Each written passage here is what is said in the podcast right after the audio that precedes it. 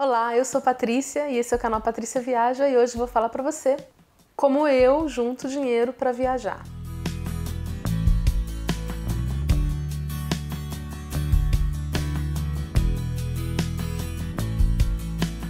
Quem já segue a gente aqui na, na internet, no Instagram, no YouTube, no Snapchat, às vezes pergunta se a gente viaja o ano inteiro, se a gente vive disso e se a gente trabalha com isso. Não, nós temos o nosso trabalho como qualquer pessoa, a gente trabalha em tempo integral e a gente viaja nas nossas férias.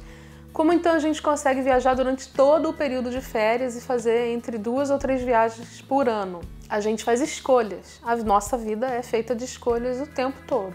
E as nossas escolhas, o máximo que a gente consegue, são feitas pensando em economizar dinheiro. Se a gente tem duas escolhas possíveis, a gente sempre escolhe a opção que a gente vai economizar mais dinheiro. Nós não comemos todas as vezes em restaurantes caros.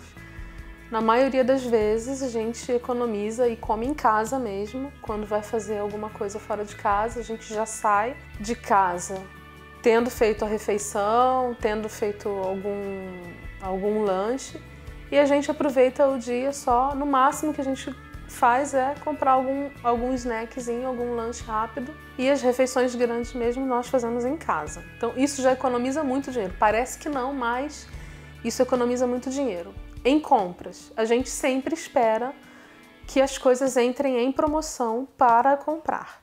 Se é uma coisa que a gente pode esperar, e quase tudo na vida a gente pode esperar para comprar, a gente vai monitorando o preço das coisas e espera para comprar as coisas, como por exemplo, a gente espera períodos promocionais, né? É, grandes liquidações, períodos de liquidações, né?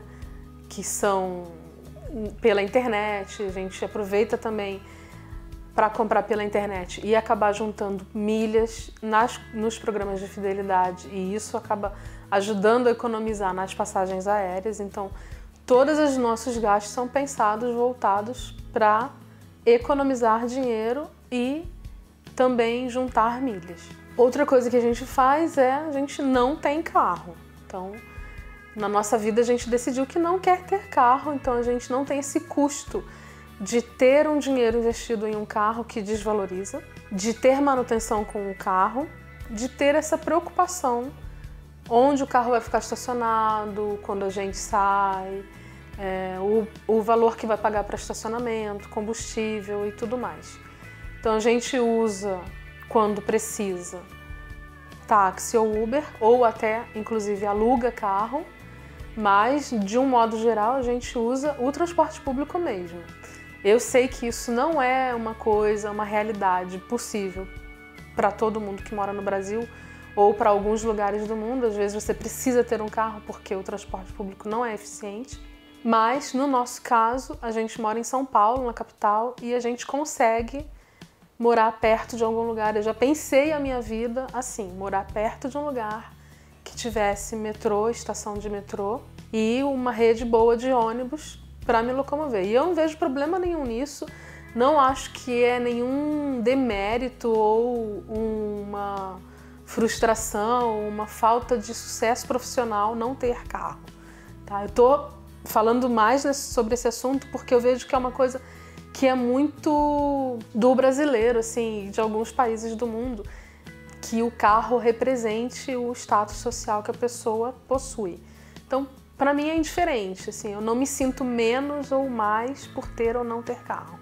Na verdade, o que a gente busca, o que a gente tem buscado, tentado fazer é ter menos coisas e ser mais nas nossas experiências de vida, ter mais experiências em viagem, ter mais experiência no nosso relacionamento. Então, enfim, fazer escolhas. A vida é feita de escolhas. Então a gente sempre faz uma escolha que seja mais econômica pra gente, tá? Então, a gente não gasta tanto com comida fora de casa, a gente não compra compulsivamente nem por impulso, a gente espera as promoções acontecerem e a necessidade das coisas também acontecerem. A gente não gasta com carro, que é um gasto muito grande, e a gente viaja na baixa temporada. Então a gente são coisas que fazem a gente acabar guardando mais dinheiro, tendo um pouco mais de recurso e a gente consegue viajar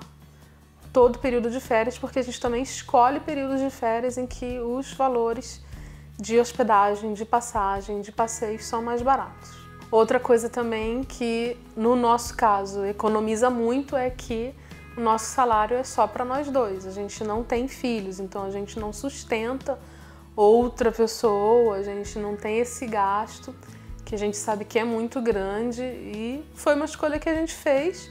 Por enquanto a gente vive essa situação de não ter filhos e isso ajuda muito de verdade guardar mais dinheiro. Você consegue poupar mais, né? Assim, não tem tantos gastos imprevisíveis. A gente consegue prever quase todo que a gente gasta. E ainda falando de transporte, o William ele consegue economizar mais ainda do que eu, porque ele não usa transporte público e nem táxi, ele vai trabalhar de bicicleta, então ele faz duas coisas ao mesmo tempo.